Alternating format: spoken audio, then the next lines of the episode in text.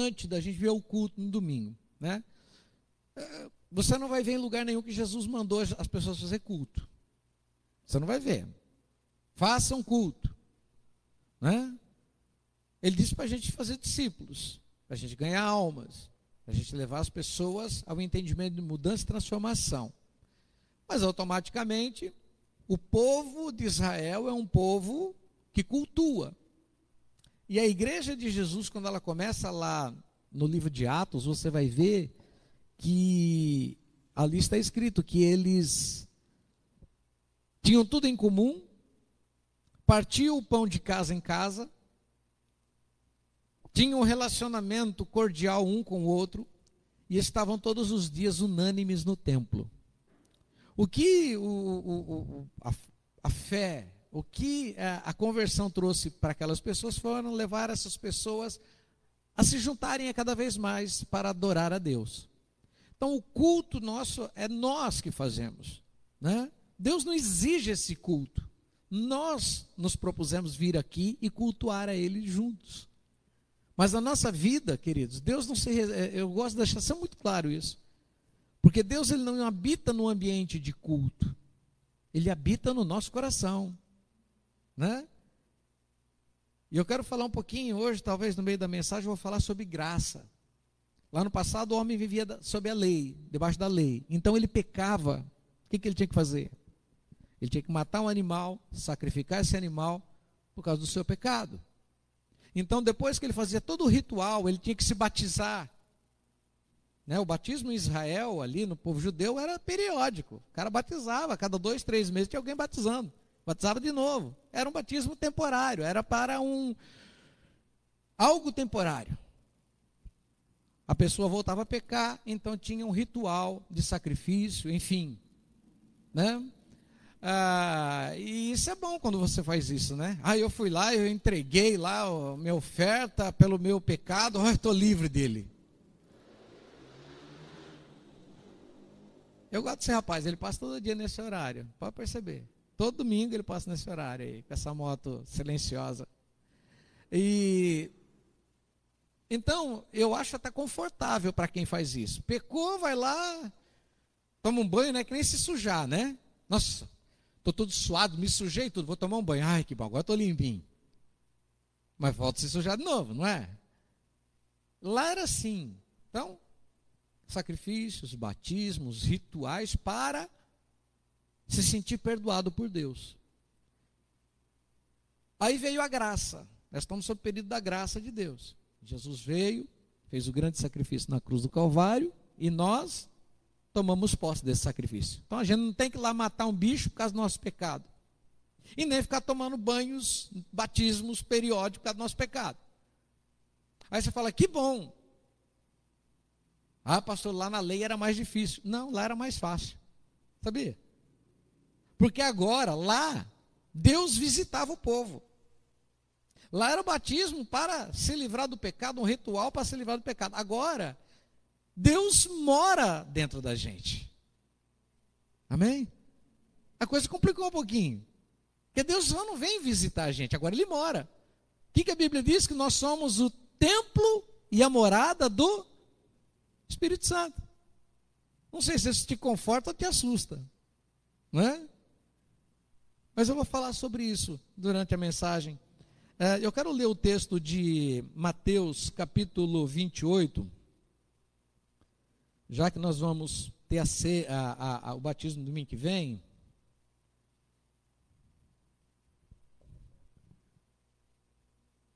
E tem gente que pergunta, ah, pastor, ah, para batizar eu tenho que fazer um curso, eu tenho que fazer não sei o que lá, não sei o que aqui. Não, não, não. Eu quero dizer para você, batismo tem algo a ver com decisão. Antigamente fazia uns cursos longos, três, quatro meses de curso de batismo. Eu parei, eu parei e comecei a recordar desses cursos. 10% daqueles que eu passei três, quatro meses ensinando sobre batismo, olhem, menos tempo de curso eles ficaram na igreja depois. E algumas pessoas que tomaram a decisão. Eu me lembro de uma pessoa aqui, ela tomou decisão dois dias antes. ligou para mim e disse: Ah, pastor, eu estou na igreja há tanto tempo, eu não fiz nada, um curso do batismo, mas eu entendo assim. Falei: Vamos ter uma conversinha só antes. E batizou e ficou firme. Então, eu entendo, né? O, o, o eunuco, quando ele está com, com Felipe, e Felipe está evangelizando ele na carruagem, ele está voltando lá para a Etiópia, e ele entende né, que Jesus morreu por ele na cruz do, do, do Calvário, e que todo aquele que cresce em Jesus e seguisse a sua ordem e fosse batizado seria salvo, né? Viesse o arrependimento, crê, se arrependeu e batizou seria salvo. Ele então, eles estão passando sobre um rio, lê lá, está lá no livro de Atos, capítulo 8. Estão passando sobre o rio, o eunuco manda parar a carruagem e fala para Felipe: Olha, eu entendi quem é Jesus, ele morreu por mim na cruz, eu me arrependo dos meus pecados, assumo minha condição de pecador e tomo posse da salvação. E eu quero me batizar porque eu não quero voltar para casa sem o batismo que sela a minha salvação. Aí ele diz: ali tem água. estavam sob um rio. Ali tem água. Aqui tem uma pessoa que crê. O que me impede de ser batizado? Nota aqui o eunuco. Ah, gente, então quando eu chegar lá, eu vou convidar todo mundo, eu vou falar para o meu tio, para minha avó, eu vou chamar todo mundo para ver eu batizar, porque não sei o quê, né? Teve um batismo aqui uma vez que teve gente que chamou gente da região inteira para vir. Lotou a igreja de gente, de Araraquara, de lotou de gente. É legal, quer convidar todo mundo, convida, é uma benção, né? Muito bom. Mas quando é pessoal, às vezes a gente não está muito preocupado com isso, não. Eu quero me batizar. E ele então desce com Felipe a, dentro daquele rio e ali eles se batizam. E ele vai embora glorificando a Deus para a sua terra. Então, o batismo ele é algo muito pessoal. Né? Ele é muito pessoal, é algo da gente. É, um dia, falta falar do meu batismo. Cheguei no pastor, pastor Marcos Rogério Melhado, que já é falecido. Eu cheguei nele e falei, pastor, eu quero me batizar. Ele, ah, mas é difícil, a gente tem que, não sei o quê. Ele é meio lento, quase parando. E eu descobri que Bitinga ia ter batismo lá na igreja. Eu trabalhava lá, eu. Ah, vai ter batismo. Falei, pastor, domingo que vem ter batismo lá em Bitinga. Mas nós vamos ter que ir lá em Bitinga, vai ter que fechar a igreja aqui. E os irmãos, como que vai ficar? Eu falei, ah, bom, mas vai ficar problema seu. Né? Eu vou me batizar lá em Bitinga. Então, se o senhor quiser ir comigo, se o senhor quiser. Aí ele falou, convence mais um. Aí eu convenci uma pessoa que não está aqui hoje, né? E a pessoa foi pelo meu convencimento também. Eu fui aquela forçada, né? Mas eu me decidi, eu quis. Não foi minha mulher, não foi os meus filhos, não foi meu pastor, não, eu quis. E eu achava que era aquela hora mesmo, e era aquela hora. E cada vez que eu olho para aquela fotinho no papel imprimida que eu tenho lá guardado em casa, e me vejo ali, eu vejo a melhor decisão que eu tomei na minha vida. Então é algo muito pessoal. É, capítulo 28 do Evangelho de Mateus diz assim: versículo 19 e 20. Portanto, ide e fazei discípulos de todos os povos, batizando-os em nome do Pai, do Filho e do Espírito Santo, ensinando-os a guardar todas as coisas que tenho mandado. E certamente estou convosco todos os dias até a consumação do século. Duas coisas que eu quero que vocês prestem atenção. Portanto, ide e fazei discípulos. Repitam comigo, queridos. Discípulos. Mais uma vez, discípulos. A gente não escuta isso na igreja. A gente não escuta falar de discípulos na igreja, a gente escuta falar de crente. Raramente você vai ouvir alguém dizer assim: Ó, eu sou um discípulo de Jesus. Agora eu sou crente. Jesus não mandou fazer crente. Jesus mandou fazer discípulos. Então vamos repetir de novo? Discípulos. Sabe o que, que significa a palavra discípulo? É aquele que aprende com alguém, que depois busca fazer a mesma coisa que aquele alguém ensinou. Então Jesus disse aos seus crentes, aos seus seguidores, aos seus discípulos: Ele disse: vão e façam aquilo que eu estou fazendo com vocês. Não aqui apenas em Jerusalém, mas vão para Samaria, vão para a Judéia, enfim, toda a Judéia e depois chegam lá em Itápolis. Quando fala lá, né? Vai até os confins da terra, está dizendo, chega até Itápolis, que é o um dos confins da terra. O evangelho chegou até aqui porque Jesus quis, ele ordenou. E por que, que ele chegou até aqui? Porque os discípulos foram discípulos. E fizeram discípulos. E os discípulos continuam sendo feitos até hoje. Não são muitos. Viu? Não são muitos que são discípulos. É incrível porque a diferença de um discípulo e de um crente é que o discípulo, ele serve na igreja, ele serve no reino de Deus, ele serve à comunidade, ele serve a Jesus Cristo servindo as pessoas. O crente, ele espera favor de Deus, favor do pastor, favor de outro irmão. Ele não ora por ninguém, ele só pensa em si. Ah, eu estou indo para o céu, glória a Deus. Ah, esse fulano aí não presta, você vai para o inferno. O discípulo não, ele se incomoda. Né? Assim como eu, eu sou muito incomodado. Se eu passo na frente de uma casa, eu vejo o portão aberto e eu percebo que não é normal e um cachorro pode escapar para a rua, eu vou lá e fecho. Não é minha casa, mas eu vou lá e fecho. Eu sou incomodado com as coisas. Eu estava indo para casa outro dia, esses tempos atrás, eu vi aquele cachorrinho triste no portão ali, né? Meio sol. Ele ali, e eu fiquei incomodado, abri o portão e falou, entra, Totó. E ele entrou com tudo, né, banando o rabinho. Aí a hora que eu estou saindo, o senhor falou assim, viu, não é meu não. É, eu falei, mas é, não, é que eu alimento ele aqui, ele ficou. Eu falei, então, a partir de agora ele é seu, botei ele aí para dentro, ele está lá até hoje. Eu lembro do seu Issa, afinado Issa, Mustafa Yusuf pai do Jamal, do Jamil, esposo, pai da Samira, pessoas que eu gosto muito. E o seu, seu Issa começou a aparecer um cachorro na porta da casa dele, uma cadela. Essa, uma amarelona, né? De rua. E o seu Issa se sentiu incomodado, ele começou a dar um pouco de ração e aí ele diz assim: "Eu não gosto de cachorro.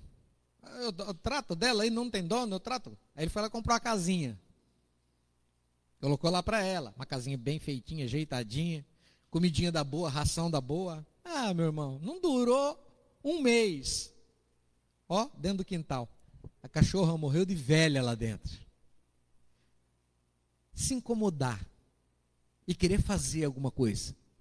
É a mesma coisa, queridos, como a gente vai socorrer um bicho que está em perigo, a gente sabe que o bicho é indefeso, mas a gente tem que aprender a se incomodar com as pessoas também.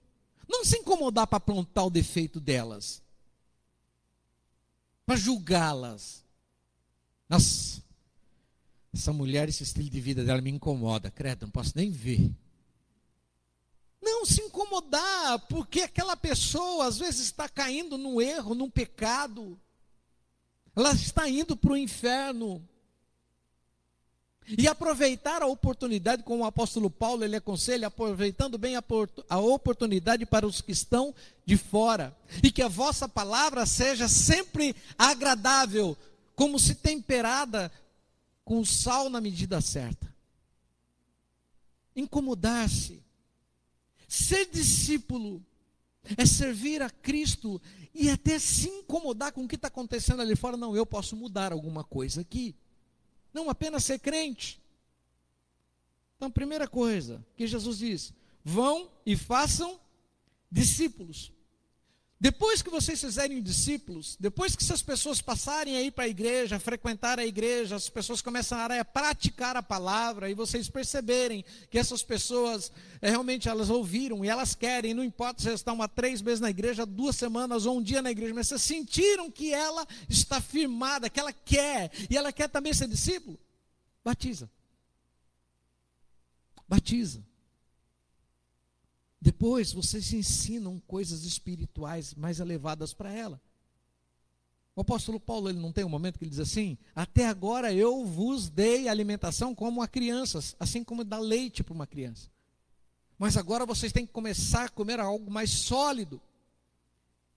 O fato é que a igreja é assim, a gente quando chega, quando nasce dentro da igreja, nasce como um bebê, a gente não sabe nada. E como uma criança, nós dependemos de outras pessoas para nos ensinar. Uma pessoa disse assim, um dia para mim, ah, eu não, não gosto agora de discipular ninguém, não, sabe por quê? Ah, porque o Espírito Santo sabe fazer isso. Eu disse, mas onde está escrito que o, discípulo, o, o, o Espírito Santo é discipulador? Jesus mandou nós fazermos discípulos, nós ensinarmos. Como pais ensinam seus filhos a caminhar. Precisamos ajudar os outros a caminhar e a crescer. Queridos, a gente só cresce, humanamente falando, corpo físico, intelectual, emocional. Nós só crescemos porque pessoas nos ajudam a crescer. Infelizmente, alguns ensinam mal.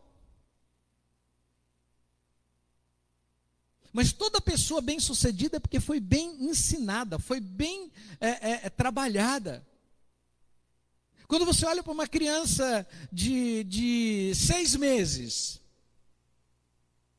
está começando a apontar um dentinho, você olha para ela e diz assim: Olha, isso aqui vai ser um grande empresário.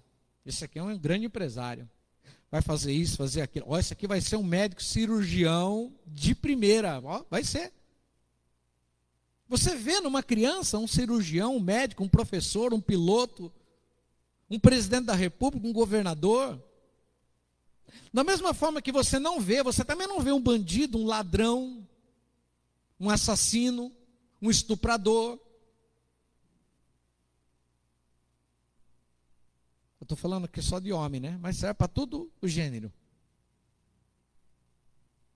Ninguém planeja para uma criança algo ruim, planeja bom, algo bom. Mas o, entre o planejar, o olhar e determinar o que ela vai ser, olhar, ah não, ela vai ser, e querer que essa criança seja, tem uma distância enorme. Eu fiz um podcast essa semana e dei um nome para ele. Eu sei que fiquei muito, fiz tudo na correria, fiz na hora da chuva, é, corre fechar a janela, aí volto para gravar. Falei, meu pai, né? Só eu para fazer essas coisas em horário impróprio, na hora errada, né? Mas, sei lá. Acho que quem é para bom, bom entendedor, o que eu falei dá para entender. Eu falei que nem o querer não é poder. Por que, que eu quis? Para chamar atenção. Porque se querer fosse poder, queridos, todo mundo poderia. Você concorda comigo? Ah, eu quero. Então, se você quer, se querer poder, então você pode. Não.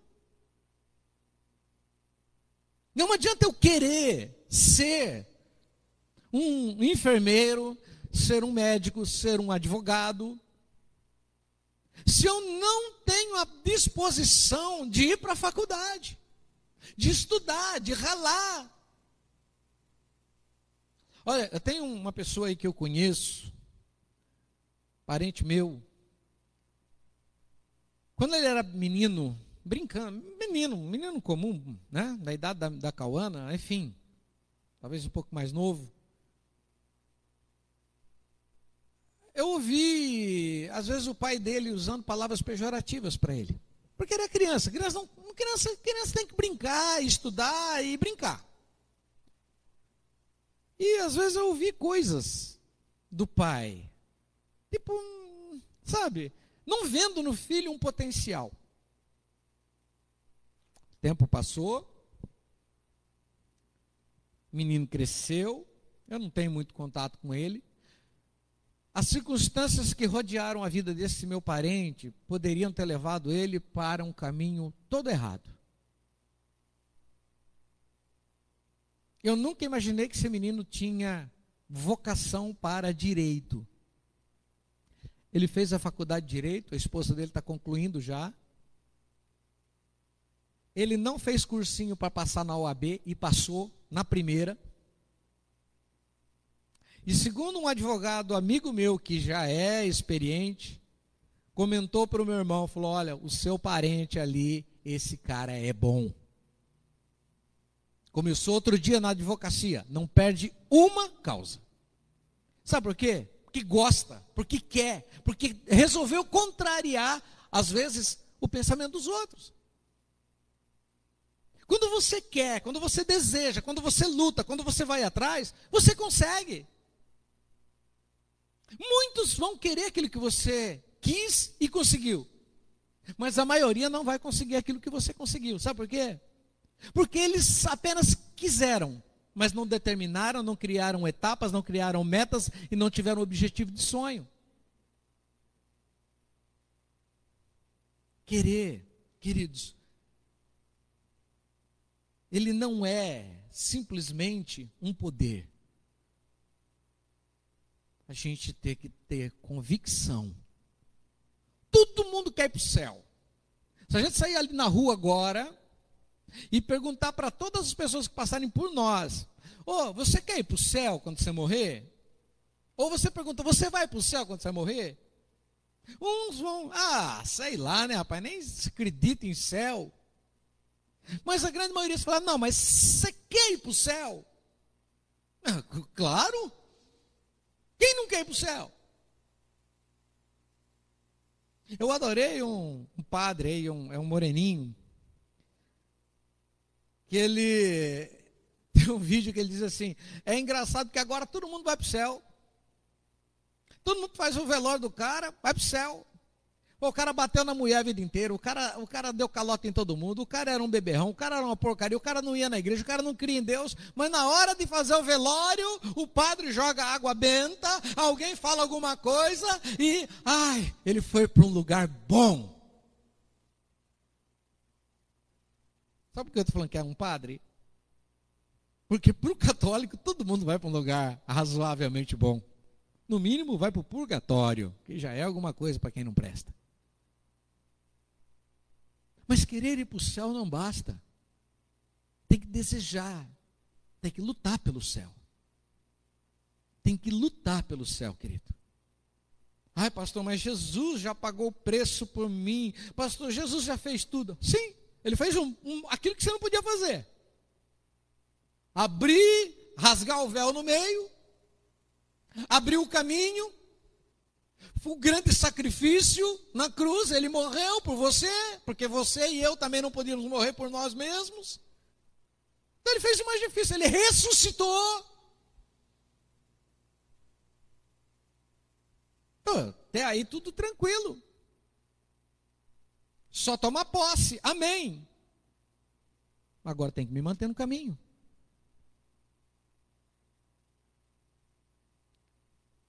Buscai a Deus em paz e santificação, porque sem a santificação ninguém verá. O que, que significa isso? Obstinação. Não, eu quero esse estilo de vida, o estilo de vida ao qual a Bíblia, ao qual Jesus viveu, ao qual por causa dessa vida ele me deu o direito da salvação. O preço foi muito alto lá na cruz para eu banalizar a minha vida aqui na terra. Queridos, cada vez que eu começo a, às vezes, dar aquela banalizadinha na. Opa, o preço foi alto. Não foi um, um, um, um carneiro que, que mataram ali, que imolaram, não. Foi o meu Deus que se veio, veio aqui na, na, na, no corpo, na pele de homem, sofreu tudo que eu sofri, sofreu muito mais e morreu naquela cruz. Foi muito alto o preço para eu brincar com a minha fé. Então eu tenho que estar desejoso da vida eterna. Jesus diz: Fazei discípulos. Deixa eu falar coisa para você. Está acontecendo na nossa geração. Nós estamos tendo um monte de admiradores de Jesus, mas não discípulos. Muitos poucos são os discípulos. Os admiradores de Cristo. Ai, Jesus lindo, maravilhoso. Assim como a Sônia Hernandes, um dia, num dos programas dela lá da igreja da, da igreja que é Sônia Hernandes mesmo? Renascer. Ai, Jesus é um gato. Vocês conhecem a Sônia Hernandes, vocês sabem, né? Ai, Jesus é lindo, Jesus é um gato.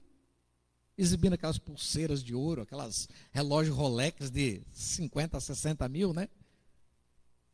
A mesma pessoa que entrou nos Estados Unidos tentou entrar com dinheiro dentro de uma Bíblia falsa e ficaram presos lá e depois diziam que o diabo estava perseguindo. Bom, deixa a Sônia Hernandes de lado, cada um vive e cada um faz aquilo que tem que fazer. Mas muita gente acha Jesus bonito. São admiradores. Vão para a igreja como admiradores. E por admirar Jesus, eles vão para a igreja o qual agrada-lhes, porque ali, ah, eu sou admirador de Cristo, essa igreja me faz tão bem.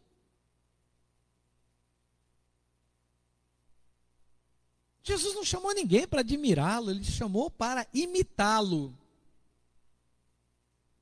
Você concorda comigo? Tem alguém comigo aqui? Precisamos ser uma geração de discípulos, queridos. Na oração sacerdotal de João, capítulo 17, versículo, capítulo 17, Jesus ora por si em primeiro, depois ele ora por nós, antes de morrer. E ele diz assim: Pai, eu não te peço que os tire do mundo, mas que os fortaleça no mundo. A verdade, queridos, é que nós fomos jogados dentro de uma grande Babilônia e vivemos uma era babilônica. Assim como estava Daniel, junto com o povo no cativeiro babilônico, também estamos nós aqui. Daniel é escolhido para ser príncipe, representar o seu povo junto ao governo ao qual tinha saqueado o seu povo. E Daniel ele é chamado com mais três amigos para serem pessoas importantes no governo, representando o seu povo. Então Daniel seria como um governador do seu povo. Daniel passou a morar no palácio. Foi determinado a ele a comida do rei, a, as coisas boas, o vinho do rei, tudo que é para o rei é o melhor. Daniel não pediu para estar ali. Daniel estava na Babilônia porque ele Infelizmente foi colocado, como eu você está colocado aqui. Quando vão servir o bom e o melhor para Daniel, ele pode se dizer: pô, estou confortável. Estou confortável, eu fui escolhido, eu tenho que me preparar mesmo, eu tenho que ser igual eles, eu tenho que estar aqui em cima da corte. Mas Daniel, ele rejeita a comida do rei, ele rejeita a bebida do rei, ele rejeita tudo aquilo que veio do, que vinha da mesa do rei. E se você for olhar toda a vida de Daniel ali, ele sempre esteve no meio da Babilônia, mas a Babilônia nunca esteve no meio de Daniel. A gente tem que entender isso. A gente está rodeados, queridos, de, de, de, de, rolo, confusão, de pecado, eh, de traição, eh, de obscenidades, pessoas que não levam nada a sério, pessoas que estão só para comer, beber, dormir, encher a cara. E é fato. Eu não estou mentindo. Pessoas que estão se caminhando para um abismo e, e às vezes você vai falar, falar, também não vai ouvir. E não adianta, às vezes, falar demais para quem não quer olhar, para quem não quer ouvir. Pessoas que estão destruindo famílias, se autodestruindo. Nós estamos no meio delas.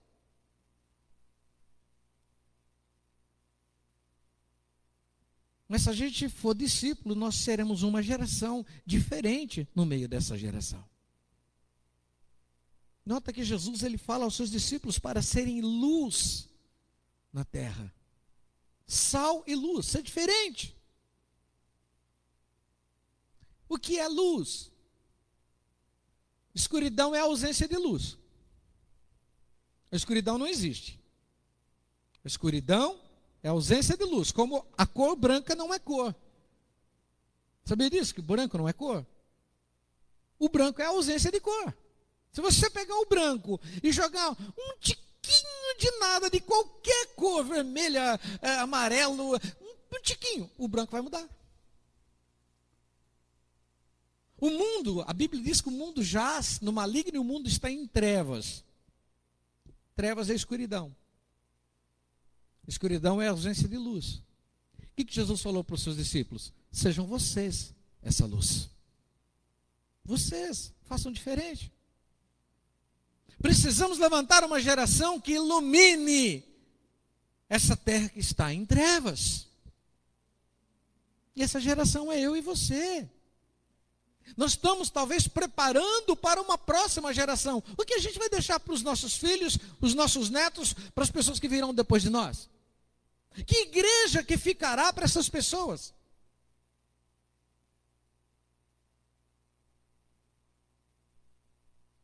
Queridos, nós vimos uma geração passada dos nossos avós, que eram gerações, geração de pessoas comprometidas em sua maioria. Maridos que cuidavam das suas esposas, mulheres que eram companheiras e parceiras dos seus maridos. A maioria dos nossos avós comeram o pão que Deus amassou para eles. Um dia falaram para mim, ah, pastor, estou comendo pão que o diabo amassou. Eu falei, então pega para você. Se você quiser, até liga para o inferno, quem sabe ele manda uma margarina. Eu como o pão que Deus amassou. Sem glúten.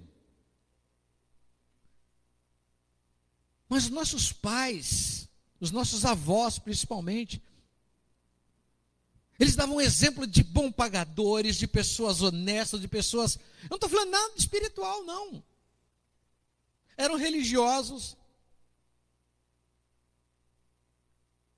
Aqueles crentes de 40 anos atrás, sim, pastor, 40 anos atrás, não tinha nem telefone direito, não tinha internet, pastor, que era o tempo que marrava cachorro com linguiça. Queridos, o mundo não mudou, não. O que mudou foi o comportamento das pessoas. Aquelas pessoas deram base para os nossos pais e muitos de nós está aqui. Muitos de nós, muito de nós que está aqui foi por consequência da firmeza do pai e da mãe. Um dia, alguém disse assim para mim, Jair, se você quer que os teus filhos te amem, ama a mãe deles. Não, não ame seus filhos, não. Ame a mãe deles. Se você amar a mãe deles, você vai amar os seus filhos. Eles vão olhar para você. E é verdade, queridos. Os nossos filhos nos amam pelo comportamento que a gente tem dentro de casa. Mulher, você quer que a tua filha te ame, que teu filho te respeite como mãe, como mulher, e que ele te socorra no momento que você precisar? Ame seu marido. Comportamento. Nós somos reflexo de uma geração que se passou. Mas infelizmente essa geração está mudando e essa, os dias estão passando e nós estamos vendo com a, o avanço da tecnologia, da modernidade, dessas loucuras que a gente está vendo, nós estamos entrando numa geração totalmente complicada. A gente que vive num mundinho chamado Itá, porque é um mundinho, né? Quando você sai daqui, você vai para um shopping em Ribeirão, Bauru, Rio Preto. Você toma um choque de cultura, gente. Cidade cidades maiores. Pelo comportamento da juventude, das pessoas em si. É que a gente vive num mundo muito pequeno nosso aqui. Como se a gente estivesse morando na roça, parece ainda, né? Mas estamos no meio de uma geração complicada, uma geração que precisa muito de bons exemplos. E quem pode ser esses bons exemplos, senão aqueles que são discípulos de Jesus? Entenda bem, queridos. Presta atenção que eu vou te falar. As pessoas, elas prestam, elas guardam 10% daquilo que a gente fala.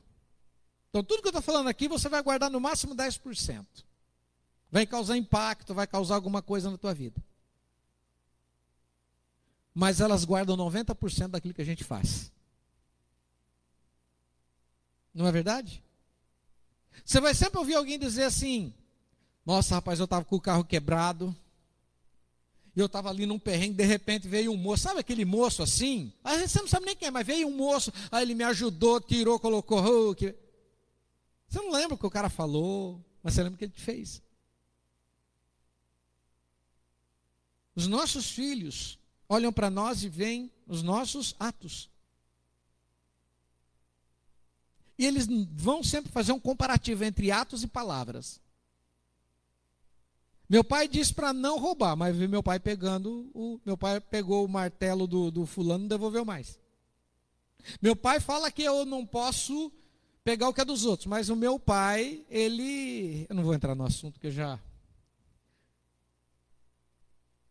mas ele toma posse de muitas coisas por aí dentro de casa que não lhe pertencem porque ele quer levar vantagem.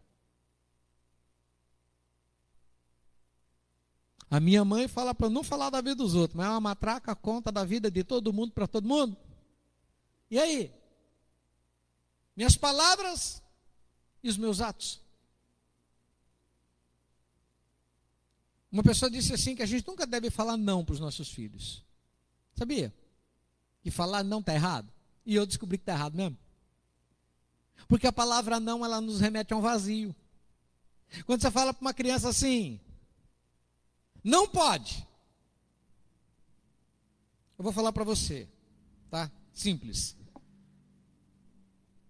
Pensa numa, numa, eu vou falar aqui uma coisa para você. Vamos, vamos, pensar num objeto aqui. É, pensa num carro. Eu vou falar a palavra, carro. O que, que vem à tua cabeça? Um treco com quatro rodas, não vem na tua cabeça? Não tem uma forma? Agora eu vou falar a palavra não. O que, que vem à tua cabeça? Não. Não é nada, é um vazio. E quando a gente fala para uma criança, não faz isso, ela vai só entender, faz isso. O não vai gerar, sabe, para ela, uma curiosidade. Mas por que que está falando para não fazer? Mãe, eu posso fazer isso? Não. Por quê? Porque não pode. Ah, porque não pode não é resposta. Não é? Aí essa pessoa ensina a gente a fazer o quê? Ensine a fazer aquilo que você quer que ela faça, não aquilo que ela não faça. Olha, eu não quero que você olhe, que você namore aquele menino. Você não vai namorar aquele menino. Ah, aí é que eu vou namorar o menino. Se eu não quero você com aquela menina, aí é que eu vou querer namorar aquela menina. Por que não? Mas se você chamar e dizer assim, olha, eu queria dizer uma coisa para você. Deus tem a pessoa certa, preparada para a tua vida essa pessoa é assim, assim, assim, assim, assim. Você vai, talvez você está vendo que aquele menino, aquela menina, não serve mesmo. Ou você acha que serve um carinha que chega na porta da tua casa. E aí, tio, beleza? Hã? De moto. Passa na frente da tua casa para querendo tua filha. Você vai, ah, filho, puxa a cartucheira. Não dá na cabeça, não, dá na roda da moto. Mas o cara aparece lá e começa a rodear. E a menina, é aquele cara assim, tipo, você, olha para o cara e você trabalha. Não, não trabalha. Estuda? Não, não estuda. Aquela menina que só, ai, mini sainha, e só, ai, e fica aqui, fica ali, atrás do teu filho querendo. E você olha para ele, peraí. Desculpa, meu irmão. É teu filho, é tua filha. Não, se você brigar, vai ser pior. Se você falar não, vai ser pior. Mas segundo essa pessoa, disse o seguinte: se você chamar e mostrar a realidade para ela, daquilo que Deus tem para ela, daquilo, ela vai entender sem você falar não. Olha, você, vem cá, Isabelle, ó, ali é perigoso, ali é assim, assim, assim, assim. Pode vir um? Não pode. Por isso a mamãe não quer que você vá ali, mas você mostra. Ah, você tem dois filhos. Não briga com o teu irmão. Peraí, não briga com o meu irmão, vou brigar com o meu irmão. Mas se você dizer assim, trata bem o teu irmão, porque ele é teu irmão, ele vai entender. E não ouviu não no meio. E ele vai agir melhor. Então, às vezes, queridos, a gente está educando mal, ensinando errado, muito não para uma geração que não obedece os nãos. Estão entendendo o que eu estou dizendo? Nós precisamos de um compromisso dentro de casa. Nós somos referência para os nossos filhos. Assim como somos para os nossos vizinhos, amigos. Ah, pastor, estou me lixando com o que os outros olham e falam de mim. Olha, querido, é bom você começar a se preocupar assim. É bom. Sabe por quê? Porque talvez o seu exemplo está impedindo uma pessoa de conhecer Jesus Cristo. Porque ela está olhando para você e às vezes ela está querendo enxergar Jesus na sua vida. E os seus atos estão na contramão daquilo que você diz que prega. O discípulo é imitador do mestre. Eu sei que tem muita coisa, eu vou ter que parar pela metade. Quem sabe a gente continua outro dia. Mas fato que estamos vivendo numa geração volátil, onde hoje eu quero, amanhã não quero, hoje eu estou na igreja, amanhã não estou na igreja, eu mudo de igreja, vou para cá, vou para lá. Igrejas são formadas aos montes, todo dia tem alguém formando um grupinho de igreja, porque, ah, enjoei daqui, somou com o outro que enjoou de lá, e o outro, ah, eu quero ser, mandar, mandar na igreja, então eu formo meu grupo. A gente não está vendo igrejas em, formando porque ganharam almas. Não, é, o fulano era da Assembleia, outro da Batista, outro Metodista, juntou tudo ali, cada um tinha um tipo de crença, cada um tinha um tipo de costume. Ah, que legal. Ah, dali um tempo já não está mais. Um dia você passa ali, tem um grupo escrito igreja fulano. No outro dia você passa, tem uma academia no lugar. É uma geração volátil. Está a mesma coisa associada ao casamento, ao relacionamento. A volatilidade no, no, no relacionamento. As pessoas não querem compromisso. Hoje está comprometido, amanhã já não está mais. Uma geração difícil. Que perdeu o compromisso de valor. E os crentes parecem também estão perdendo o compromisso de valor. Deixa eu ver aqui. Tem que encerrar. Só vou falar algo importante que eu disse no começo. Estamos vivendo sob a era da graça. Hoje o caminho para ir para o céu é olhar para Jesus e acertá-lo como Senhor e Salvador. Ser batizado e ser salvo. Mas há um peso. Jesus disse que aquele que quisesse vir após ele tinha que tomar sua cruz e o seguisse. Jesus diz: Lançai sobre mim todos os vossos fardos, vós que estáis cansados e sobrecarregados, porque eu vos aliviarei. É engraçado que Jesus pede o fardo, mas ele quer que nós carregamos uma cruz. Aí você vai falar: pô, pastor, Jesus é sacana. Ele me tira o fardo que está me cansando e põe uma cruz que me incomoda. O fardo, o fardo pesa. O fardo te põe para baixo. A cruz te lembra a quem você serve. Amém? A cruz te lembra a quem você serve. O apóstolo Paulo, ele traz uma palavra incrível, uma frase incrível, um pensamento incrível para si.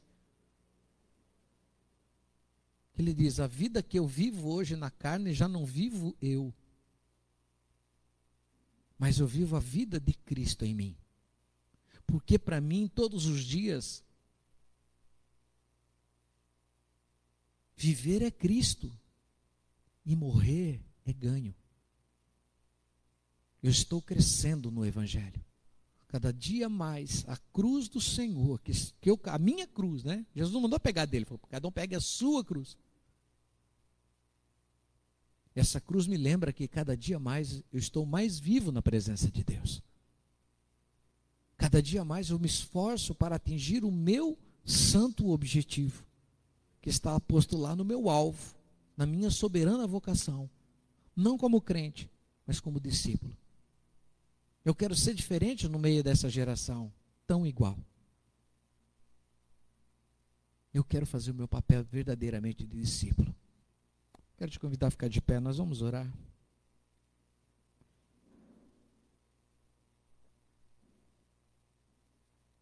Confesso a você que eu não cheguei à metade do meu esboço.